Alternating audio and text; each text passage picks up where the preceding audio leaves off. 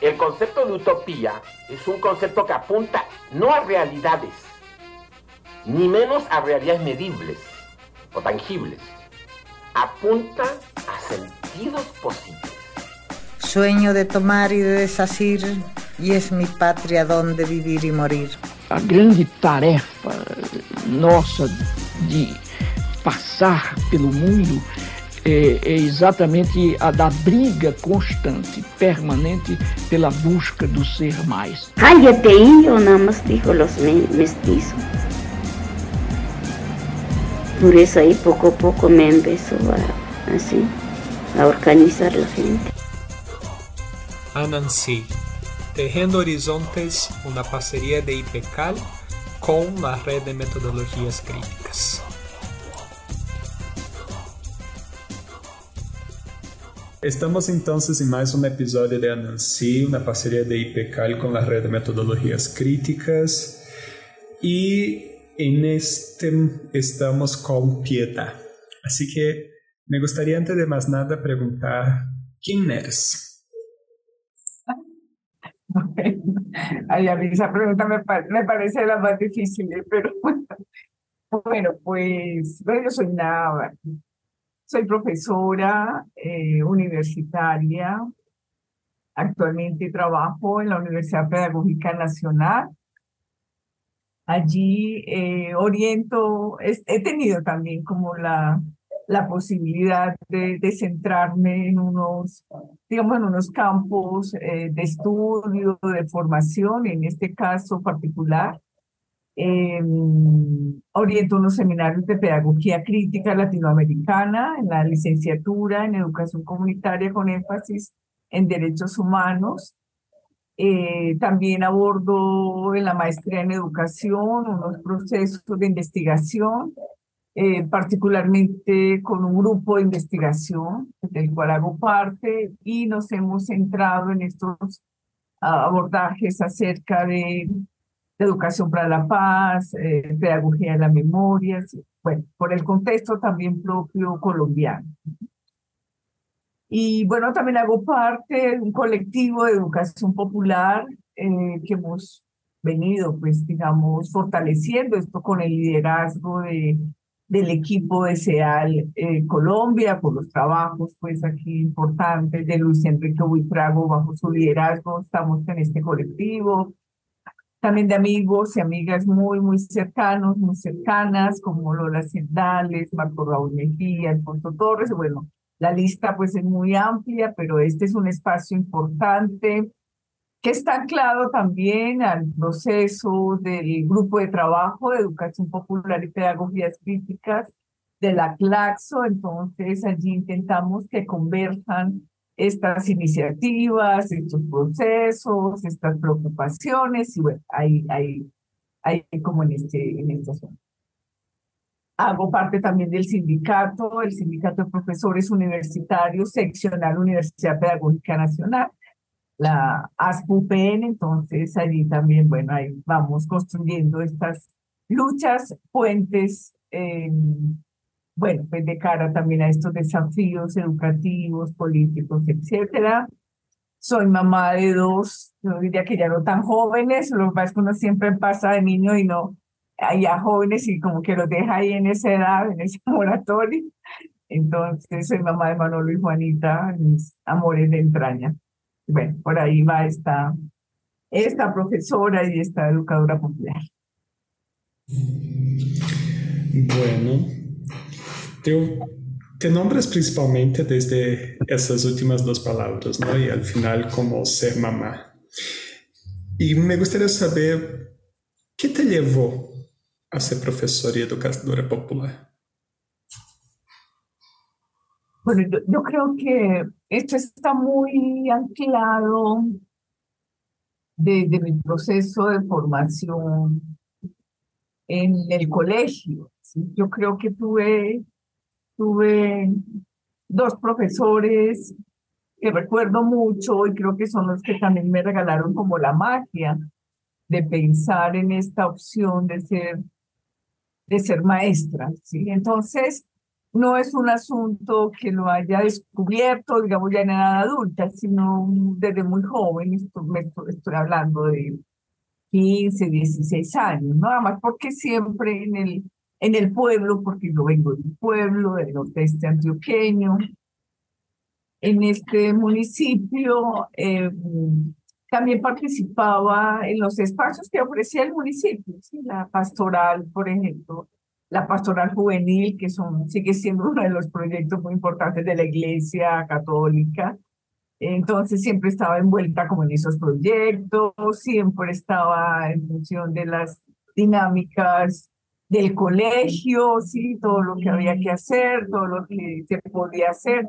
Bueno, yo creo que todo eso me fue entregando como, yo diría la magia, porque para mí para mí ser maestra es, es, eh, tiene que ver con, pues, con la magia, la magia de la libertad, de la autonomía, la magia de, de siempre estar intentando ver el mundo con nuevos ojos o por lo menos experimentando. Y, entonces viene muy, muy, muy desde ese proceso juvenil y ya después, ya en la universidad, aunque aunque fui, yo no viví casi la universidad, realmente no la viví, pues digamos, con sus procesos organizativos, porque fui estudiante trabajadora, y al ser estudiante trabajadora, pues no me daba los tiempos, tenía que trabajar en el principio. Sin embargo, los fines de semana, sobre todo los sábados, em, ingresé a un colectivo que fue muy importante para mí, todavía conservamos muchas de esas amistades,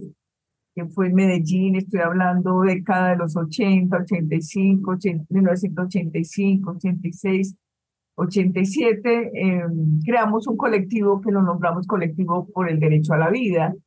Y bueno, y ahí ya se Ahí también se anclan los procesos de reivindicación de los derechos humanos, lo que fue en Antioquia el Comité Permanente por la Defensa de los Derechos Humanos y de ahí pues también empecé, empecé como a, ver este país desde la guerra, ¿no? Este país desde la represión política, em, este país desde esa construcción que todavía hoy la tenemos, esa construcción del enemigo interno. Y bueno, pues ahí ya ingresé al Instituto Popular de Capacitación, una ONG muy importante en Antioquia, en Medellín, eh, también que fue asediada muchísimo por, por el paramilitarismo, asediada por la represión policial, asediada pues porque, porque estaba proponiendo un proyecto distinto de educación popular, de construcción de, de otras estrategias por la defensa de los derechos humanos de promoción, yo diría, de una cultura política, de una socialización política distinta. Y bueno, por ahí empiezan también como mis caminos, mis caminos de la educación popular.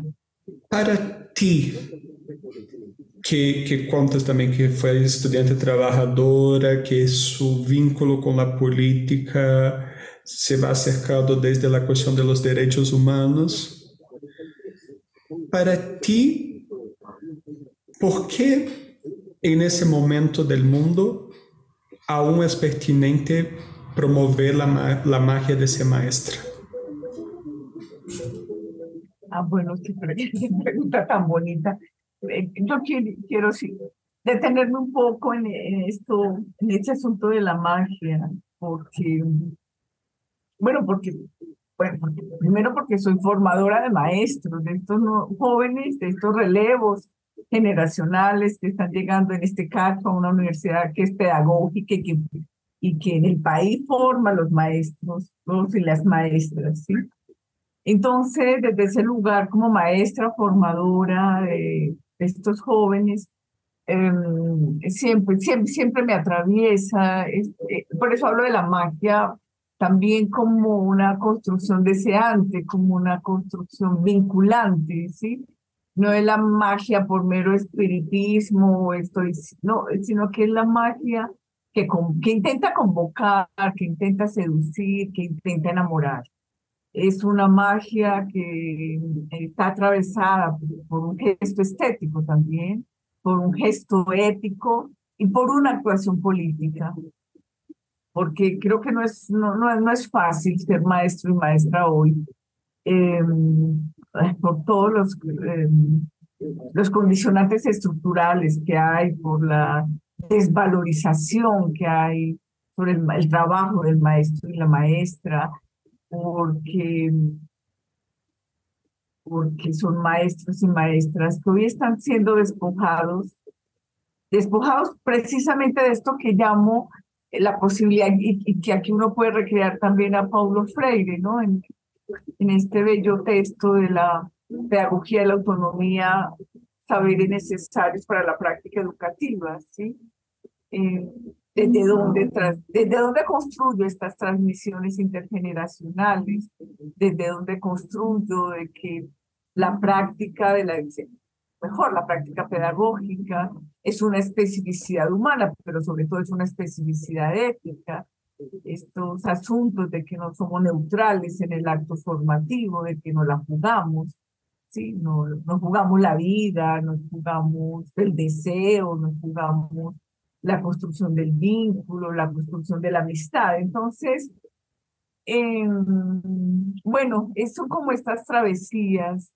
Ahora yo he tenido la posibilidad, sí, la posibilidad, claro, no, no, de todavía de hacer posible que el aula, el trabajo del aula, pero también como el trabajo en otros procesos organizativos comunitarios, eh, puedan vestirse, puedan tener este paisaje, digamos, de, de la autonomía, de la libertad, también de la emancipación, aunque hoy parece que ese término como que todavía como que ya está en desuso, pero autonomía y libertad es la posibilidad de la emancipación y pues nos emancipamos pues también desde, desde nuestros saberes, desde nuestras apuestas, desde nuestros proyectos. Abre esa cuestión para dos preguntas, pero quiero enfocarme en la primera que es, tú hablas de esa transmisión intergeneracional y en tu propia historia tú comentas ¿no? que ser maestra no fue una decisión de la fase adulta, pero algo que para ti emergió desde muy joven en su propio proceso con la PJ, con la pastoral, con los procesos también con, las con la dinámica escolar. Para ti, desde esa magia de ser maestra, ¿cuál es el lugar de la juventud?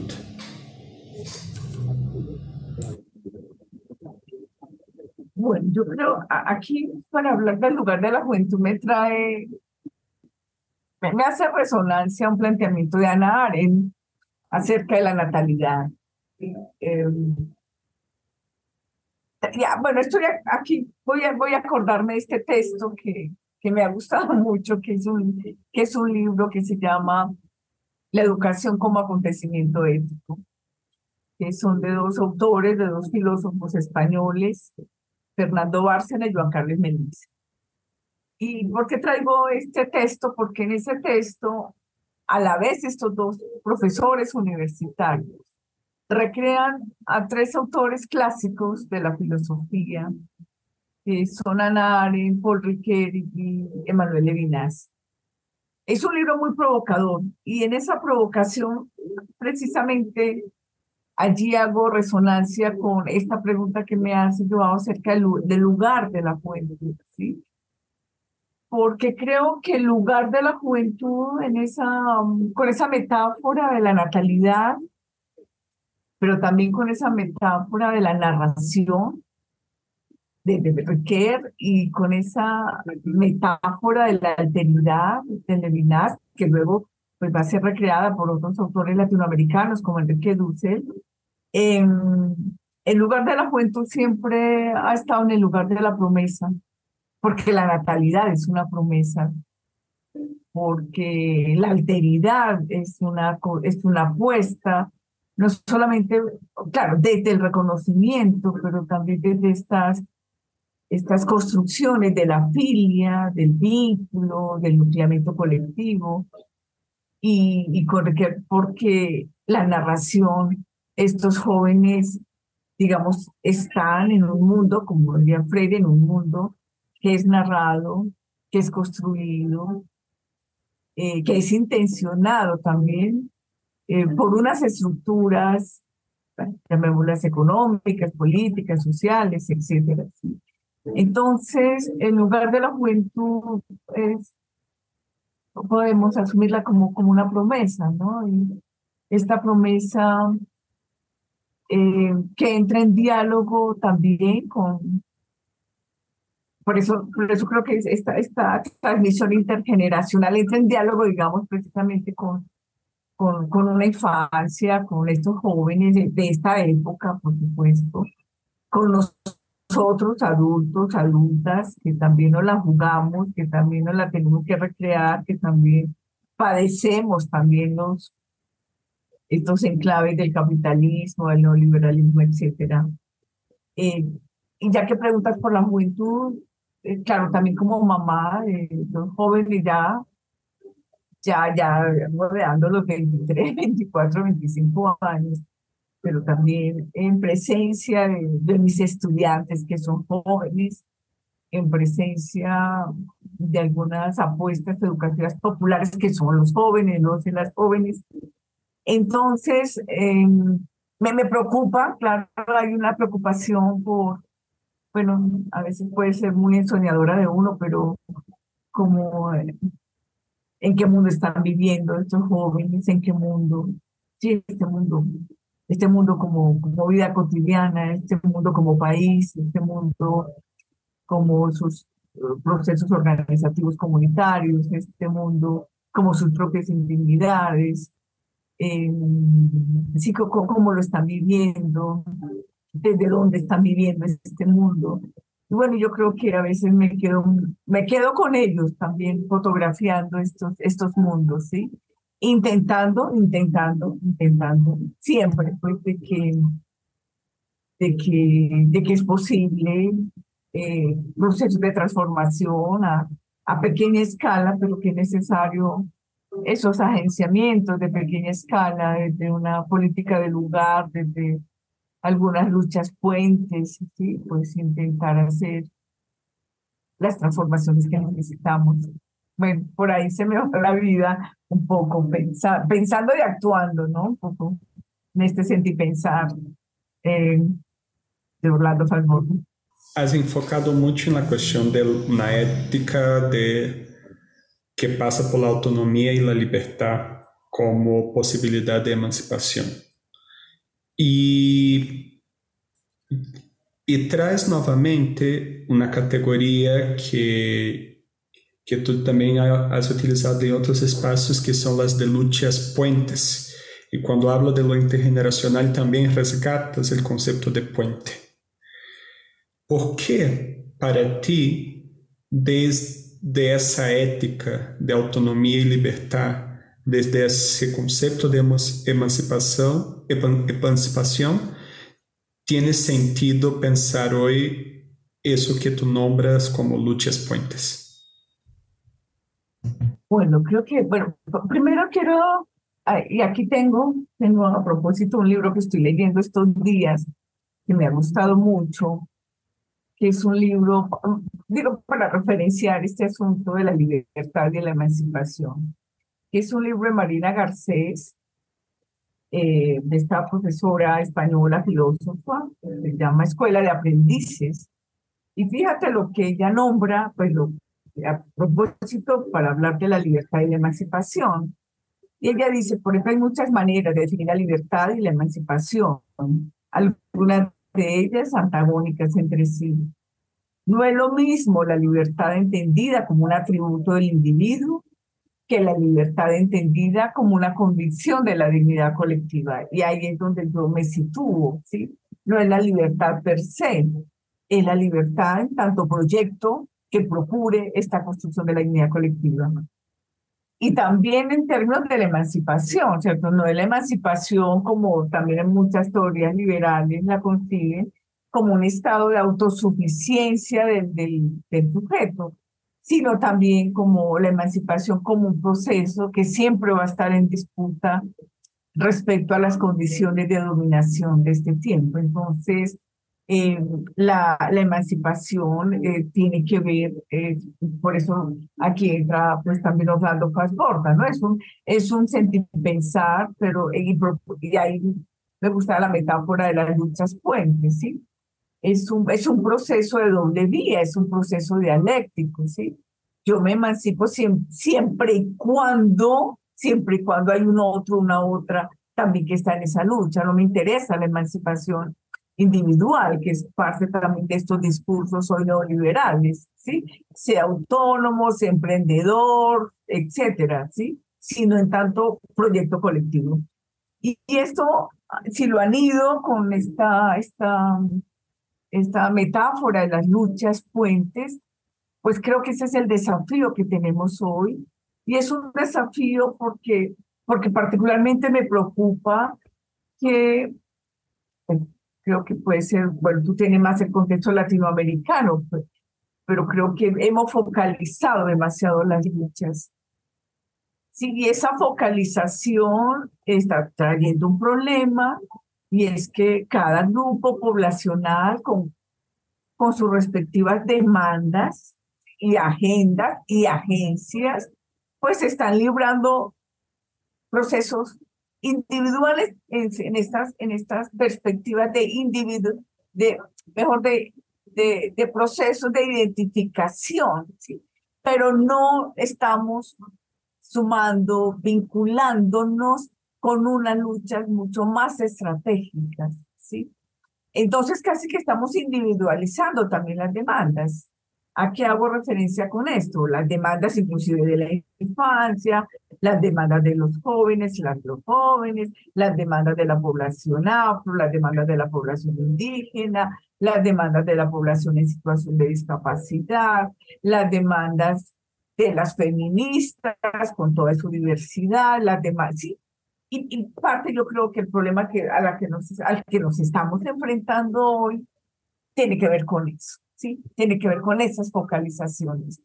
Y, cómo transitar entonces de esas focalizaciones a las luchas puentes, también reconociendo, claro, reconociendo que hay demandas necesarias, urgentes y que seguramente dependiendo de cada contexto, porque pues, hay unas singularidades de contexto, pero creo que nuestra apuesta y pensando también en estos gobiernos hoy que están transitando, como el nuestro en Colombia, como el de Bolivia, bueno, el Chile, con todas también las, los conflictos que está, que está atravesando, igual nosotros, ¿sí?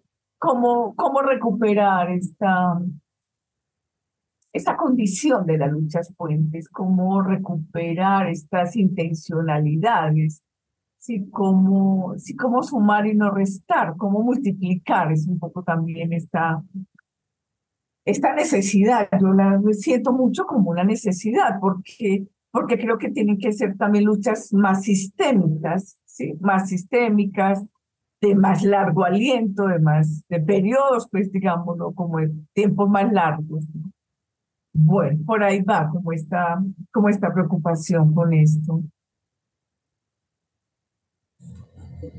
Bueno, cuando tú hablas de la ética, tú enfatizas desde la dignidad colectiva y justo tú, tú dices que el primero, los primeros colectivos desde donde, haya, donde has actuado ha sido por el derecho a la vida. Y ahora hablas de ese elemento de luchas puentes como un lugar de multiplicar, de sumar y no restar y y buscar luchas más sistémicas de más largo aliento que rompan la focalización, reconociendo que hay dignidad, que hay diversidad de demandas puntuales que son necesarias, pero también es necesario esa noción más sistémica. Desde esas afirmaciones como, como horizonte que planteas, ¿cuál es ahí el lugar y las posibilidades desde esa magia que tú nombras del oficio del, de la maestra y del maestro? Bueno, yo creo que, bueno, ¿cuál es el lugar y las posibilidades del maestro? A mí me está preocupando mucho, y lo digo pues porque también aquí hay unas políticas educativas que centran su mirada en los maestros. Eh, bueno, políticas educativas que que están en sintonía con, con la OSD, con el Banco Mundial, con el Banco Interamericano de Desarrollo, bueno, con todas estas, eh,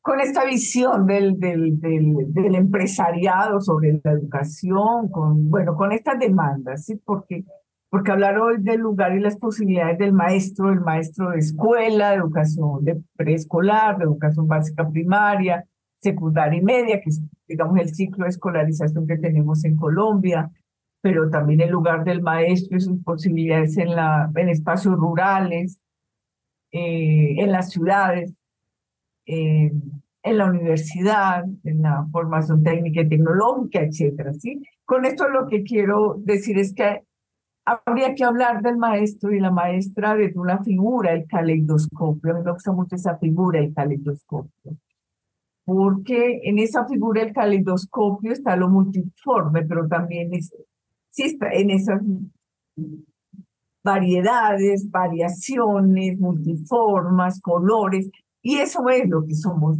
los maestros y maestras, uno podría decir, en América Latina. Sí, por ahí hablo en algún, en algún texto que somos una cantera. Bueno, ahora, yo creo mucho en la potenciación del maestro y la maestra cuando logra, cuando logra hacerle resistencia al sistema, cuando logra desde su aula, a pesar de todos los condicionamientos que tiene, todos los condicionamientos que tiene, es capaz de hacer del aula un espacio de transgresión, eh, es capaz de hacerle resistencia a todos estos mandatos neoliberales de la programación, es capaz de hacerle resistencia a estos discursos que todo el tiempo están colocando y es en desconfianza el trabajo del maestro y la maestra, ¿sí?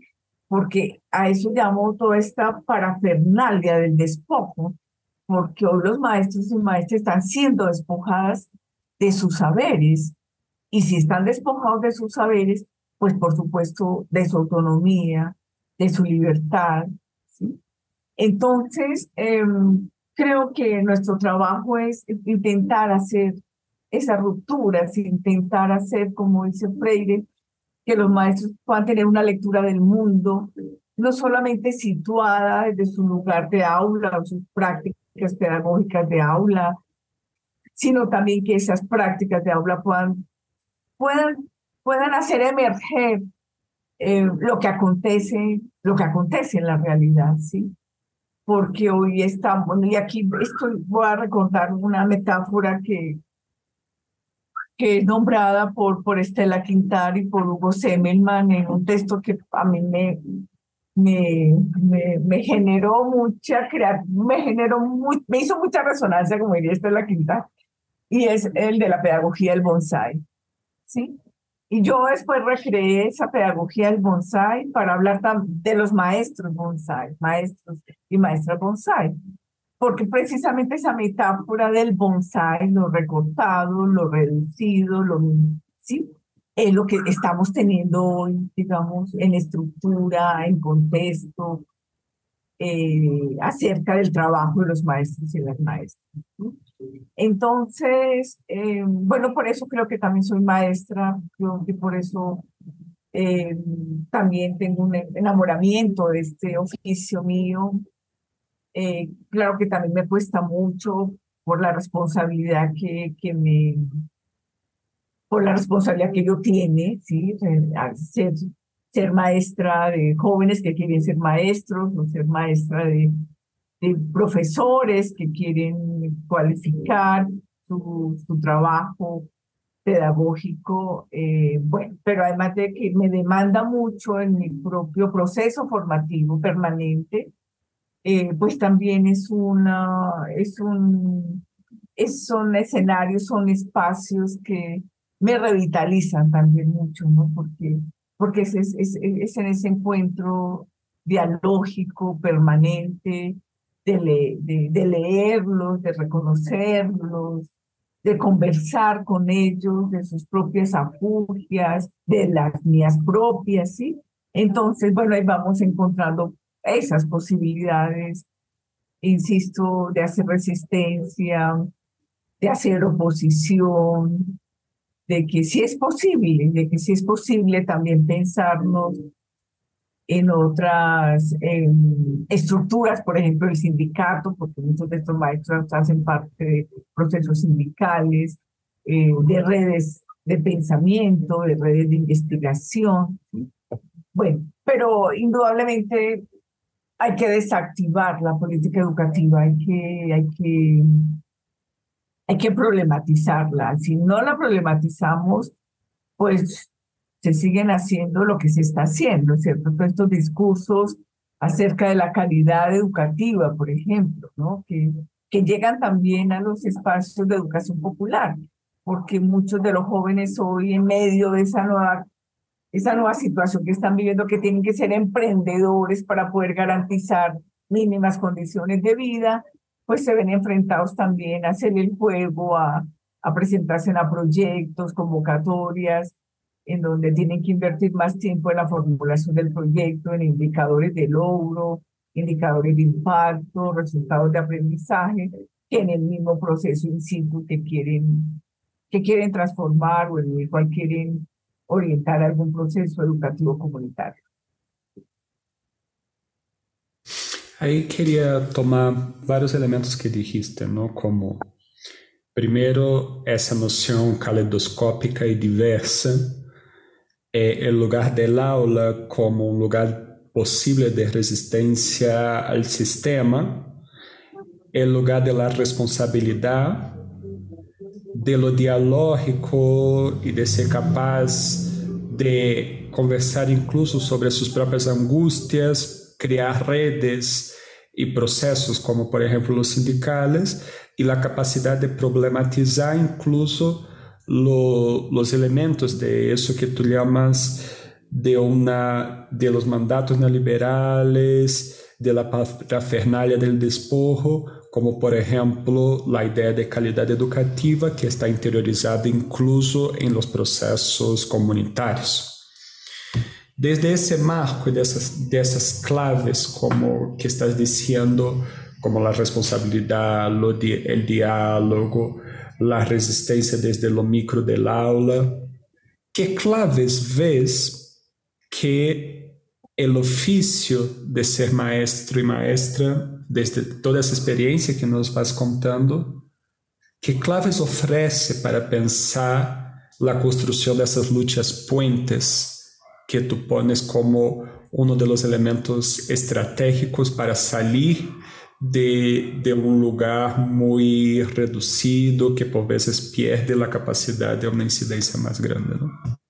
Uh Bueno, yo, yo creo que algunas de las claves, insisto, eh, también reconociendo que esa figura del calidoscopio, ¿no? Que, aquí hay que atender mucho también las singularidades, no solamente las singularidades en la constitución del sujeto maestro maestra, sino también las singularidades de los contextos en los cuales los maestros y maestras atienden, es decir, ejercen su oficio eh, como maestros y maestras. Entonces, Em, tenemos el contexto, tenemos esta constitución de los sujetos, tenemos también eh, eh, estas, estos, estas trayectorias formativas de nuestros maestros. Tenemos también esto que a mí me es muy sugerente en términos de aventura acerca de la ecología de los saberes, es decir, que son maestros y maestras que son formados o escritos en unas particularidades de saberes. Por eso a mí creo que este asunto de la ecología podría ser muy sugerente en términos de formación de maestros, para poder desactivar ese asunto de que soy maestro maestra exclusivamente en un saber disciplinar o en un saber específico o en un saber escolar o en un, sí, o, sino que es posible digamos, tener unas capacidades específicas y construir unas capacidades en unos saberes particulares, pero que también puedo y necesito tener lectura del mundo. Ahí hay una clave importante, porque por lo menos lo referencio en Colombia. En Colombia las facultades de educación han formado en esos saberes disciplinares, siguen formando en saberes disciplinares. ¿sí? Entonces, el profesor de biología, de química, de física, etcétera, pero que no sabe nada de la cátedra de paz o de la cátedra de la historia o, o de las problemáticas de la afrocolombianidad o qué está pasando con estos proyectos problematizadores, además que hay que problematizar de la inclusión social, etcétera, etcétera. Entonces, hay, hay, ese es un primer punto, creo que primero hay que reconocer el trabajo de, los, de los, nuestros maestros y maestras, la potenciación que tiene la palabra del maestro y la maestra, una, una palabra argumentativa o cien palabras deliberativas, eh, palabras que le ofrece a sus estudiantes eh, nuevas, nuevas formas de leer el mundo. Yo siempre hablo, bueno, pero es parte también de mi de mis querencias con la con la con ah, con ciertos diálogos poéticos ¿cierto? Entonces yo siempre hablo de eh, por ejemplo, ¿qué, puede hacer un maestro una maestra? Abrir ventanas, abrir puertas. Ahora, si el estudiante las puede pasar, eso ya es maravilloso. ¿Sí? Pero esa posibilidad de que hay, puede haber otras lecturas del mundo, otras, otras lecturas de contexto. Lo otro creo que un poco en esa figura del despojo del maestro, el despojo además de la autoridad del maestro y la maestra, que es lo que a mí me, perdón, me parece supremamente grave. Ay, me toma vuelta. Sí, ¿por qué? Porque soy maestra y maestra es porque tengo una autoridad. Prefiero hablar de la autoridad y no del poder, ¿sí?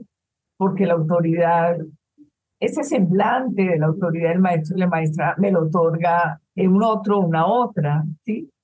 En el que estamos construyendo estas transmisiones intergeneracionales entonces creo también que parte de esas claves es recuperar y sostener la autoridad del maestro y la maestra. Ahora, haciendo también aquí que podemos, podemos ampliar esta, esta noción del maestro y maestra, maestro y maestra, no solamente de escuela, sino también de otros procesos, de, de espacios abiertos, de espacios comunitarios, de espacios rurales. Em, y creo que hay una de las tensiones hoy más fuertes por las cuales está atravesando el maestro y la maestra. Y es que él mismo se ha despojado de su autoridad. ¿sí? Porque como no tiene un reconocimiento social, una valoración social por parte pues, de estructuras como el ministerio, la secretaría, los medios de comunicación, la misma institucionalidad, ¿sí? Porque fíjate lo que está pasando aquí me parece maravilloso, nosotros estamos dando el lugar del maestro y la maestra, pero ellos mismos se están nombrando y los están nombrando la política, ¿sí? Como emprendedores, el maestro que es emprendedor, el maestro que es un, em, em, un constructor de currículos o un entrenador de currículos, el maestro mediador, el maestro como facilitador, o sea, unos nombramientos pues que desactivan su autoridad, que lo despojan de su autoridad, ¿sí? Yo creo que un, parte de esa clave tiene que ver, por lo menos en Colombia, durante la década del 90 hablamos, yo ya he perdido esa nominación, pero el lenguaje nombra el mundo, ¿sí? de maestros intelectuales y decíamos también maestros intelectuales orgánicos, recreando pues esta, este planteamiento bello de, de Gramsci. Decíamos también maestros y maestras trabajadores y trabajadoras de la cultura, recreando también todo este pensamiento crítico de educación popular latinoamericana, un poco también de esta necesidad de trabajo con la cultura, y un planteamiento muy importante que fue el movimiento pedagógico de los 90, y eran los maestros y maestras como productores y productoras de saberes pedagógicos, ¿sí? De esos tres, es, eh, digamos, estas tres configuraciones del lugar del maestro y la maestra, desde donde se nombra y, es nombrado o nombrada, poco queda hoy de su nombramiento, ¿sí? Y, decir poco queda es porque precisamente se ha trasladado, o sea, se ha hecho ese tránsito a que el maestro es un facilitador, que el maestro es un diseñador de currículos, que el maestro es un entrenador de evaluaciones, hasta que el maestro es un coach. Entonces, bueno, e, e, eso es parte de lo que necesitamos, digamos, problematizar. Y lo otro también en estas claves, un poco para ofrecer, es que también un poco este asunto del, de la eficiencia, de la eficacia, del emprendedurismo, de la excelencia, ¿no? Un poco como este, este juego de las cuatro E sobre el trabajo de la práctica del maestro y la maestra. Entonces, tienen que ser prácticas eficaces, eficientes, etcétera, ¿no? Estos cuatro E. Eh, de modo que creo que posibilidades para, para pensar estas luchas puentes, pues indudablemente eh, tiene que ver con, em, qué, es lo común que configura el trabajo del maestro y la maestra. ¿Qué es, qué es lo común? Pensándolo también con esa categoría de la comunidad, porque un maestro y una maestra siempre está trabajando en colectivo. Ahora, lo colectivo no asegura la construcción de lo común, ¿sí? Pero creo que a lo colectivo tendríamos que, tendríamos que, que articular, que vincular qué es la, la propuesta de lo común en términos de lo común como proyecto formativo, de lo común en términos de práctica pedagógica, de lo común en términos del relacionamiento, digamos, con los entornos de las instituciones educativas, de lo común en términos también de estas de esta, de esta apuesta por la emancipación de un maestro, de una maestra, que se piense en colectivo su trabajo singular de su práctica, pero que posibilita ofrecer, digamos, otras, eso que tú llamas pues también, pues otros, otros, otros, otros horizontes, otras actuaciones, otras perspectivas. Tú, tú enfatizas bastante en ese elemento de creación de posibilidades, de otras perspectivas y rescatar una autoridad que pasa también por el reaprender a nombrar.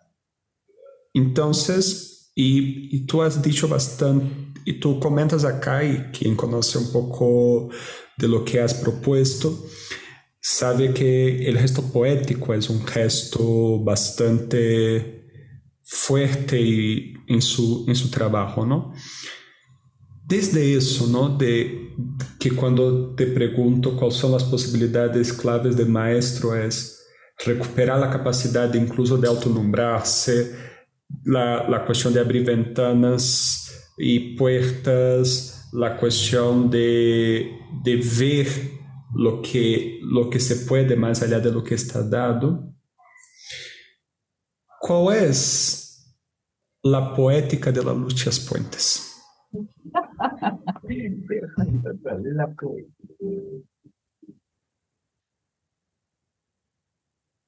Bueno, bueno, ¿cuál es la poética de las luchas puentes? Bueno, yo creo que una de esas poéticas es, tiene que ver con la transgresión de las mismas formas de nombrar el mundo. Sí, esa tendría que ser la primera. Eh, subvertir el lenguaje, subvertir el lenguaje. Porque si yo me, me nombro, inclusive en política educativa, desde las competencias, desde la eficacia, desde la eficiencia, pues eso es lo que voy a procurar. ¿sí?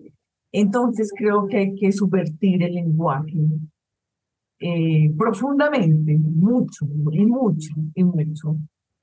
Em, otro creo que esta poética tiene que ver con las capacidades colectivas. Y en esas capacidades colectivas también en relación con la subversión del lenguaje, encontrar nuevos modos de narrar. Narrarme, narrar mi práctica, ¿sí? Em, porque también hemos perdido mucho, mucho ese asunto. Si hoy nos comunicamos desde el formato, ¿sí? diligencia el formato, arme el formato, ponga el formato en línea, etcétera, hemos perdido esa capacidad de la narración, del relato. Y no hay nada más bello, más bello, más que los relatos con los cuales nos encontramos en las prácticas pedagógicas. Claro, también hay relatos desgarradores, porque también nos encontramos con relatos del trauma, con relatos de la angustia, con relatos del desasosiego, ¿sí? con relatos del abismo, o sea, los relatos que nos entregan los jóvenes, esos relatos de la sobrevivencia, pero también hay relatos de, lo, de eso, de lo todavía posible, los relatos de lo inédito viable, de los relatos de lo porvenir, etc. Entonces, esas capacidades individuales y colectivas de la narración. Estas poéticas también podríamos recrearlos desde estas geopedagogías, desde estas comunalidades, ¿sí? Em, también de subvirtiendo de que es muy importante la singularidad, el trabajo íntimo, ¿sí?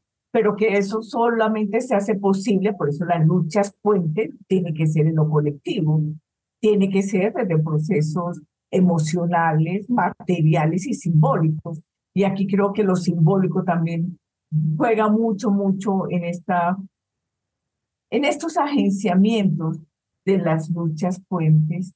También, bueno, estos modos de poetizar, pues él leyendo poesía, leyendo cuentos, él leyendo, la novela, es escuchando también la, la, las, nuestras historias orales, es también recreando nuestra música, es también recreando todas las narrativas visuales, ¿sí?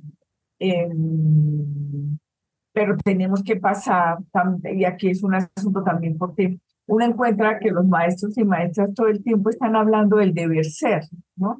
Hay un lenguaje taxativo muy colocado ahí, ¿no? El deber ser que es impuesto, es impuesto por las estructuras de la política, de la institucionalidad, de la gubernamentalidad, etcétera. Pero también la necesidad de pasar del debo al puedo, ¿sí? Del, del, puedo, ¿no? ¿Qué puede un maestro en la escuela? ¿Qué puede los cuerpos, la, mejor, las corporeidades, y eso hace parte también de la poética, las corporeidades de los maestros y maestras en juntanza, ¿sí? Y bueno, creo que, que hemos podido muchas, pues hemos podido hacer muchas, eh, revitalizar también muchas dinámicas y, y creo que ahí estaría, digamos, ese, esa, esa actuación político-pedagógica de los maestros y maestras, también recogiendo pues, de, de de que la pedagogía es una acción política y la política es una práctica pedagógica.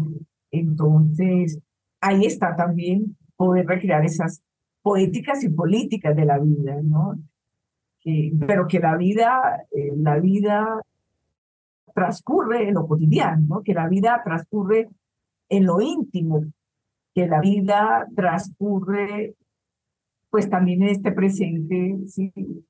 Que se actualiza cada vez también cuando construimos pues procesos de memoria, memoria colectiva, memoria social, eh, memorias disidentes también de, de cómo hemos vivido lo que hemos vivido, de cómo hemos sorteado también nuestras dificultades, cómo estamos aprendiendo a tramitar los conflictos de otro modo, a regular la enemistad, a regular la enemistad, no a acabar la enemistad, sino a regularla, porque, porque, bueno, porque la necesitamos también como construcción social y subjetiva.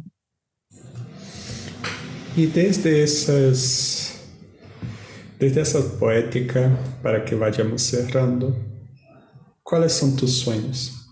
Ay, mis sueños, bueno, pues yo ya soy una mujer que me voy acercando a los 60 años. Entonces los sueños también van cambiando, van teniendo otra materialidad, ¿sí? Yo he recreado mucho la imagen eh, con unos amigos y es que quiero tener un espacio, algo así como una librería, biblioteca, espacio cultural, seguramente acá pues en la ciudad de Bogotá, en el que podamos tener muchos eventos de situaciones conversacionales, donde pueda llegar los jóvenes, los maestros, a leer, a conversar. Esto tiene que ver también con la pérdida de estos espacios en la ciudad. ¿sí? Usted ya no entra a una librería si no tiene plata. Si entra a una librería en Bogotá, tienes que tener la plata porque ya ni te dejan. O sea, eh, eh, que uno se enternezca con un libro y lo quiera abrir y lo quiera ojear, y así no tenga plata para llevárselo, pero, pero tener la materialidad del libro, ese es un sueño que quiero porque hacer desde hace desde que regresamos de la pandemia en cada seminario, o sea, de semestre, pues digamos con mis estudiantes, he decidido también ofrecer, rifar, que es lo que hago, hago rifas con mis libros, con mis libros, bueno, los libros pues digamos de sostén académico, como los libros de poesía, literatura, porque me ha confrontado mucho encontrarme con jóvenes, una historia, un relato que me conmovió mucho la semana, hace como una dos semanas, de una estudiante que me dice, de 23 años, que nunca había leído poesía y que le habían recomendado leer a Walt Whitman y que ya no sabía quién era ese señor y se fue a buscar un libro en la biblioteca y le dieron un libro como de derecho, ¿sí? como, buscando cierta analogía con el nombre. Bueno, esa imagen me, me ha conmovido muchísimo de, de que nuestros jóvenes y hasta nuestros niños y niñas no tengan la posibilidad, la magia de leer en el género que quieran. Entonces, esa es parte de mi sueño, leer en voz alta con los jóvenes o con los adultos o con de mayor edad, leer en voz alta en espacios bonitos, en espacios acogedores para un café, una guapanela o, o algún libro, lo que tengamos a disposición. Eh, seguir ofrendando lo que tengo de libros, porque para qué los quiero tener acá en una biblioteca cuando sé que hay jóvenes que no tienen con qué comprar los libros. ¿sí? Ofrendarlos, ofrendarlos. Eso, eso, eh, en eso he estado. Me, me, ha costado, claro, me ha costado, porque, porque yo siempre los que quiero tener los títulos ahí, mirarlos y bueno, pero, pero creo que es parte también de lo que tengo que, que soltar. Y en esa parte quiero soltar ese, esto. Y bueno, yo sueño hay sueño en este país de que ojalá nos sigamos construyendo tantos enemigos internos y nos sigamos eliminando de tantas formas. Quiero para estos jóvenes que podamos transitar no a una paz idealizada ni romántica, sobre todo una paz donde la diferencia realmente la produzcamos donde la diferencia no se sigue hipotecando hablando discursos retóricos sobre la diferencia cuando no somos capaces de trabajar con el otro, con la otra, o cuando el desacuerdo lo asumimos como la eliminación simbólica y material del otro y la otra. Quizás ese sea el sueño más profundo, más necesario y al que le voy a seguir apostando. Es un proyecto sembrado desde IPECAL, Instituto de Pensamento y Cultura en América Latina. Acesse nuestro site www.ipecal.edu.mx o nuestra página de Facebook para conocer un poco más de nuestro proyecto.